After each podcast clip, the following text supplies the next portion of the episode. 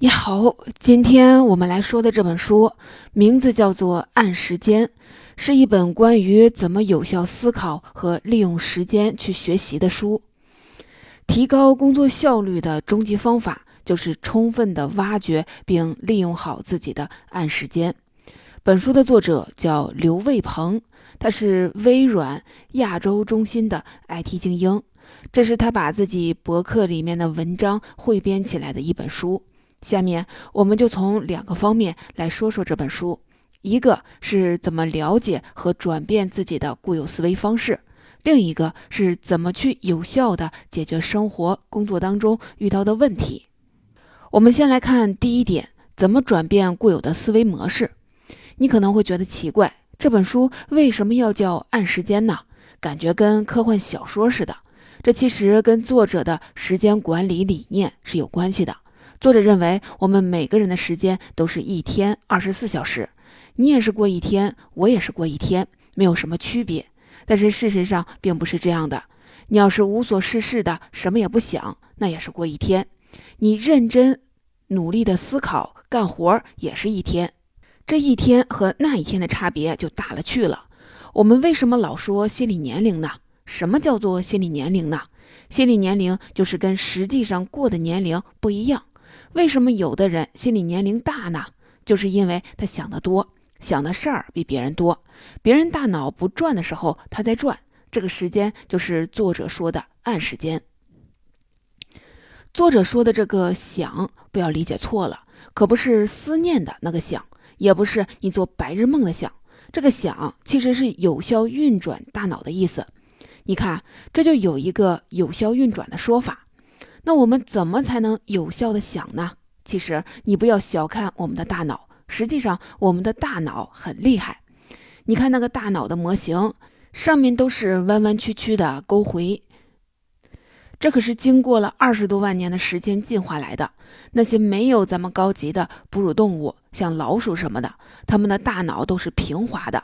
所以说，这些沟回增大了大脑的表面积，也让我们更会思考。但是这个大脑那么厉害，也是有一个问题，那就是我们的思考方式虽然已经让我们发展到了现代文明，但其实我们还没有适应这些东西，我们的潜意识并没有跟得上我们创造出来的东西。我为什么要这么说呢？举一个例子，不知道你有没有去过张家界的玻璃栈道，走上去的人几乎没有一个不腿软的。可是人家在说明里早就告诉你了，我们这种玻璃啊很特殊，子弹都打不穿。那你为什么还害怕呢？这就说明我们虽然说在理智上接受了安全这个概念，但是我们的感觉并没有跟得上理智，感觉还停留在人们刚刚成为人类的时候，感觉会本能的告诉你这个高很危险，你看下面特别的危险，这个危险的信号一响，身体就被控制了，所以你就会腿软。你要不扶着点东西，就站不起来。作者把接受了安全的这部分叫做理智大脑，给你下红灯发危险信号的这部分叫做情感大脑。我们在生活里就会遇到理智大脑和情感大脑打架的情况，就好像上面说的那个透明栈道的例子是一样的。这种情况的结果，往往就是你的理智大脑输给了你的情感大脑，最后你腿软的站不起来。再打一个比方，你有没有明明现在有一件特别重要的事儿要干，但是你现在就是不想做？明明这个计划就是在眼前，你还想再拖一会儿再做？如果是这样，这就说明在这种情况下，你的情感大脑又一次战胜了你的理智大脑。为什么有事情要做也会在这个情感大脑的控制范围里呢？作者认为，因为我们的目光短浅，你的理智大脑很聪明。他明白这个事儿啊，应该马上就去做，而且这个事情的结果可能会在一个月左右显现出来。但是你的情感大脑十分的肤浅，可能一天之外的事情都看不明白。所以，当你的理智大脑告诉你现在要做什么事儿的时候，但是你的情感大脑就会说这个事儿啊很麻烦，也不知道有没有用，要不咱们还是先找个乐子开心一下吧。情感大脑也是会下达命令的。所以打架的时候，有的人理智大脑会赢，但是有的人就是不行。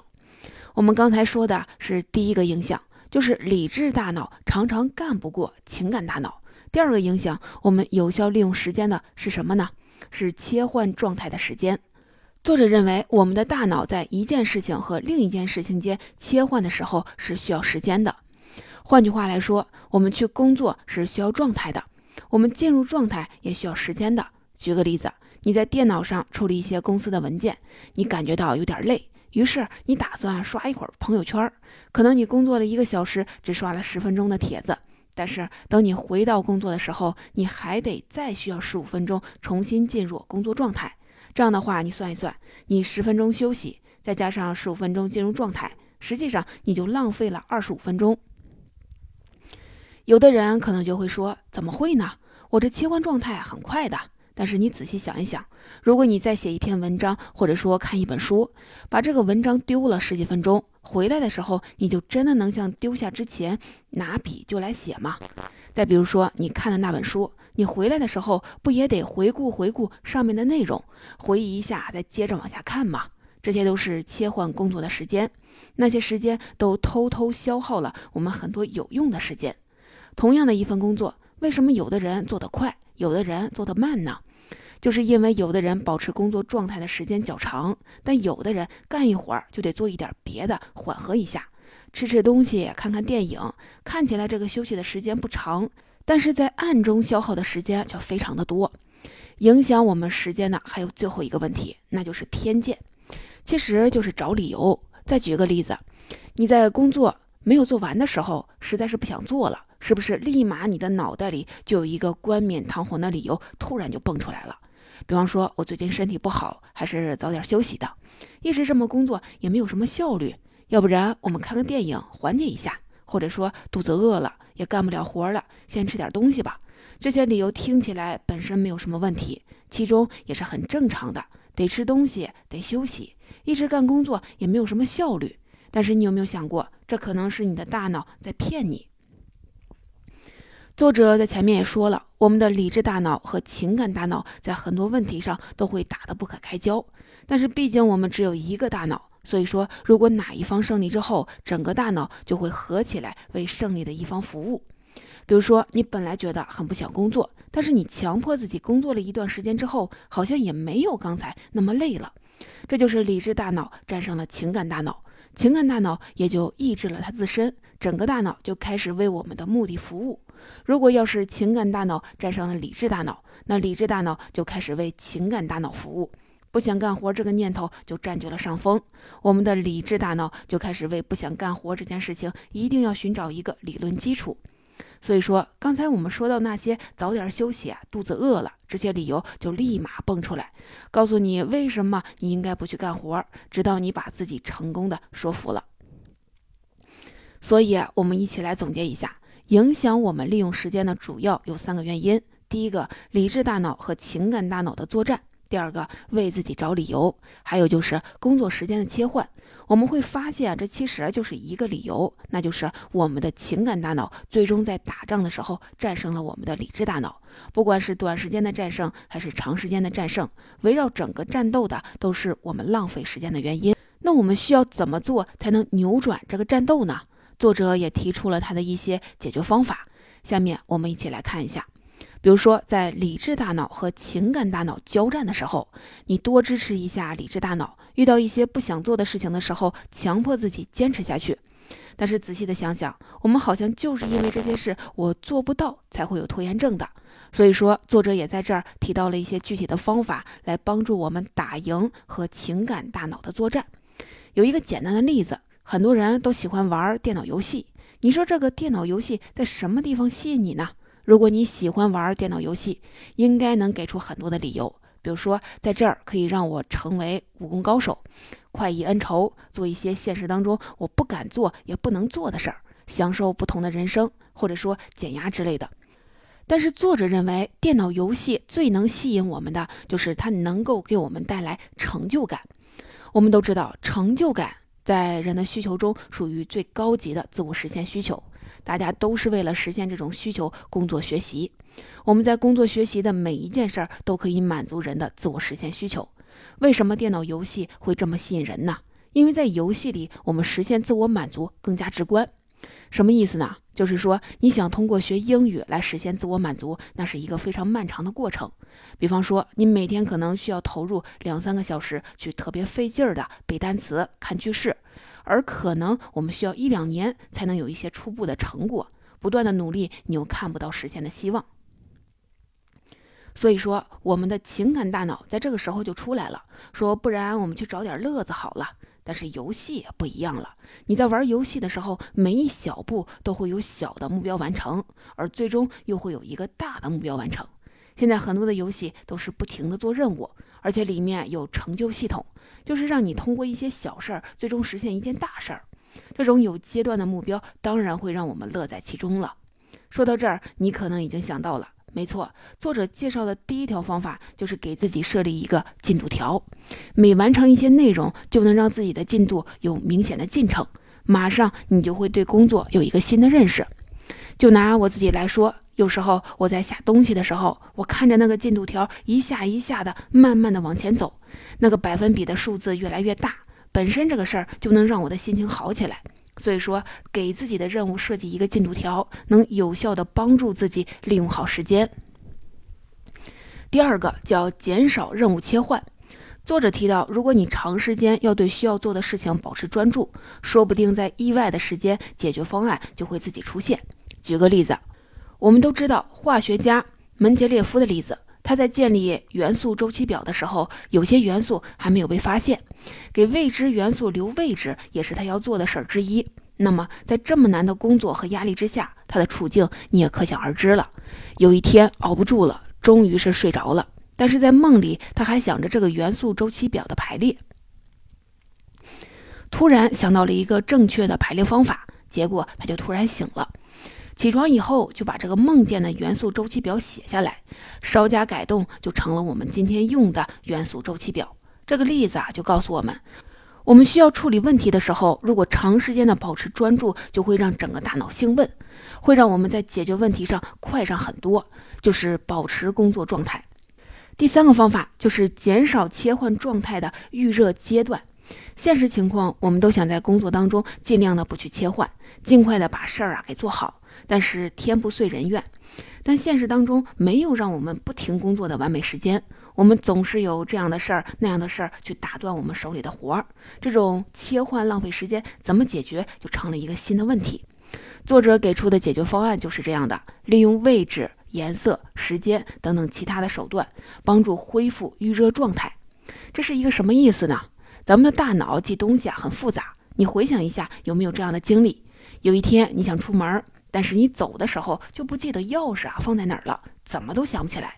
最好的办法就是想一想自己最后拿钥匙的经历，按照原来的模样再想一遍，那你一下子就会想起来这个钥匙啊放在哪儿了。这就是因为我们的大脑可能会本身啊不记得这个事儿，但是当时的环境和位置这些事情的背景因素我们都记得。所以说，只要我们处在相同的情况下，这些辅助因素就会帮助我们想起整件事儿。所以，我们现在也要利用大脑的这个特点。当我们被一些事情打断了手里头工作的时候，想一下当时的场外因素是一些什么。比如说，写到了第几段，你看到了桌子上的什么东西，突然有了一些构思。等到你完成了这个突然情况回来的时候，你按照同样的顺序再扫一遍。这样的话，你的大脑就会因为这样的行为开始更快的激活自己的状态，最少会比平时啊更快的进入这个状态。第四点可以说是非常重要的一点，就是自己动手坚持下去。听起来好像什么也没说，但这确实是作者的核心观点。作者就提到了，有时候我们在遇到一些可做可不做的事儿的时候，会不由自主的决定不干了；又比如我们在遇到一些比较复杂情况的时候，也会选择走捷径。这种做法也没有什么不好，而且有可能节省时间。但是这样做就失去了让自己把事情做得更快的机会。你听我这么说，是不是特别的迷糊？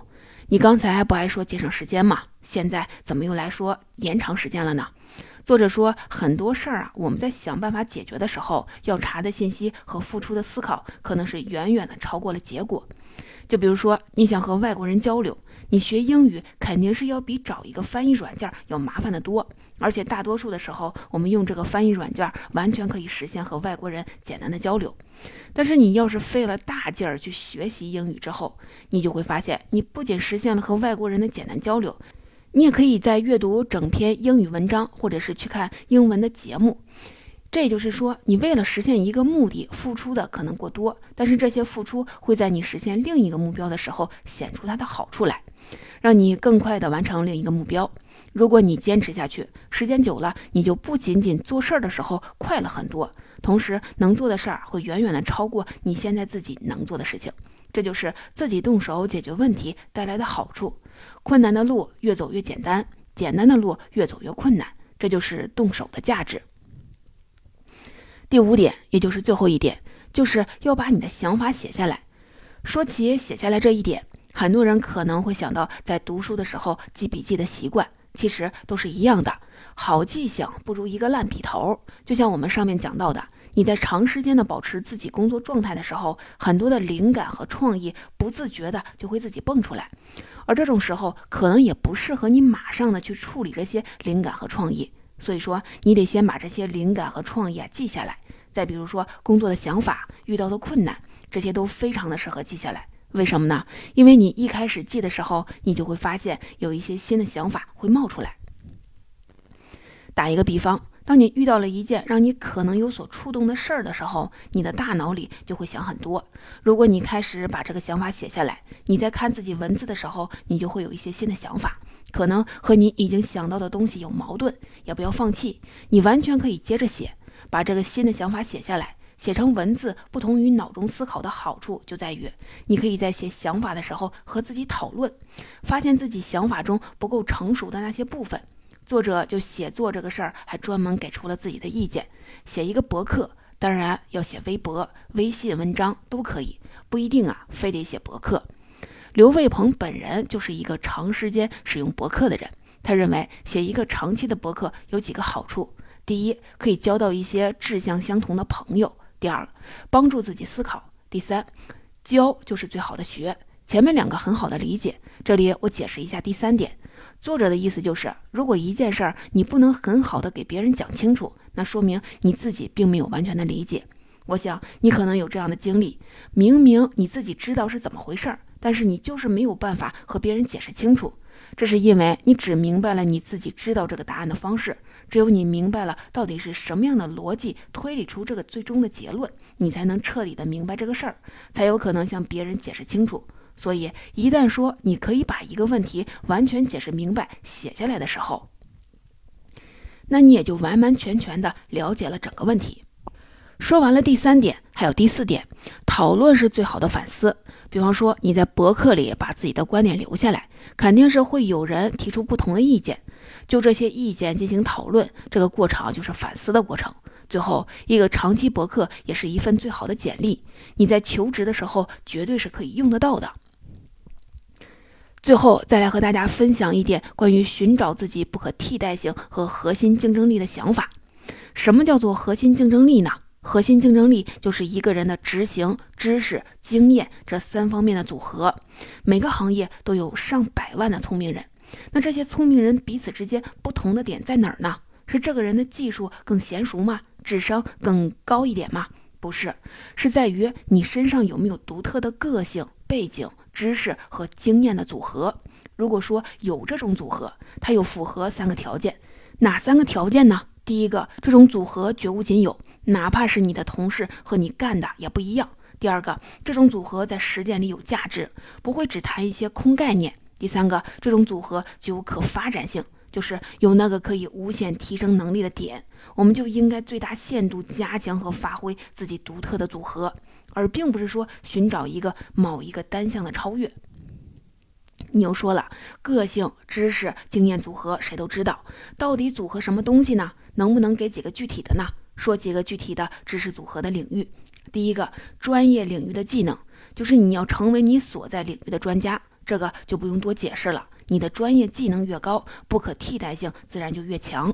第二个叫跨领域的技能，不知道你发现了没有？如果你想在一个领域有所提高，你需要的技能很可能不是这个领域的，比如说你文章写得好，但是你要是学会了一点编剧的知识，你把故事说好了，你文章写的就更好了。再或者你想打篮球打得好，除了投篮你要准，短跑能力也是一个必须项。所以说，尽可能的提升自己专业领域之外的技能，对于你在本专业领域成为大神也是很有帮助的。第三个，学习能力，持续的学习能力，这个实在是太重要了。我们之前解读过很多关于学习方法的音频，比方说如何高效的学习，如何快速的阅读，如何列清单，这些都是学习当中必须要用到的工具。你要是有兴趣的话，可以找来听一听，对你的学习能力提高也会有很有帮助。第四个说到的就是性格要素，严格来说，这也算是跨领域的技能。一些我们一直认为很重要的性格要素呢，就包括了专注、持之以恒、自省、好奇心，这些和一个人的经历所塑造的性格都有一定的关系。上面我们把核心竞争力划分了四个部分，是寻找自己不可替代性的一个参考。如果你想发展自己的独特的核心竞争力，不妨在这几个领域啊下一下功夫。总结，下面我们一起来总结一下。这本书是作者写的一个博客的文集，也说了影响我们利用时间的三个原因。第一个就是理智大脑和情感大脑动不动的就打架，要为自己找理由，所以就不愿意工作。还有就是工作时间的切换太慢。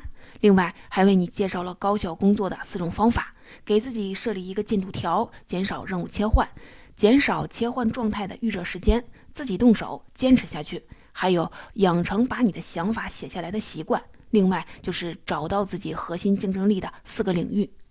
说到底，时间是我们最珍贵的资源。你怎么用时间，就决定了你是一个什么样的人。还是那句话，困难的路越走啊越简单，简单的路越走越困难。你可以趁着对一件事儿有热情，一股脑的把开头最难的阶段跨过去，后面的事情就可以交给时间和耐心了。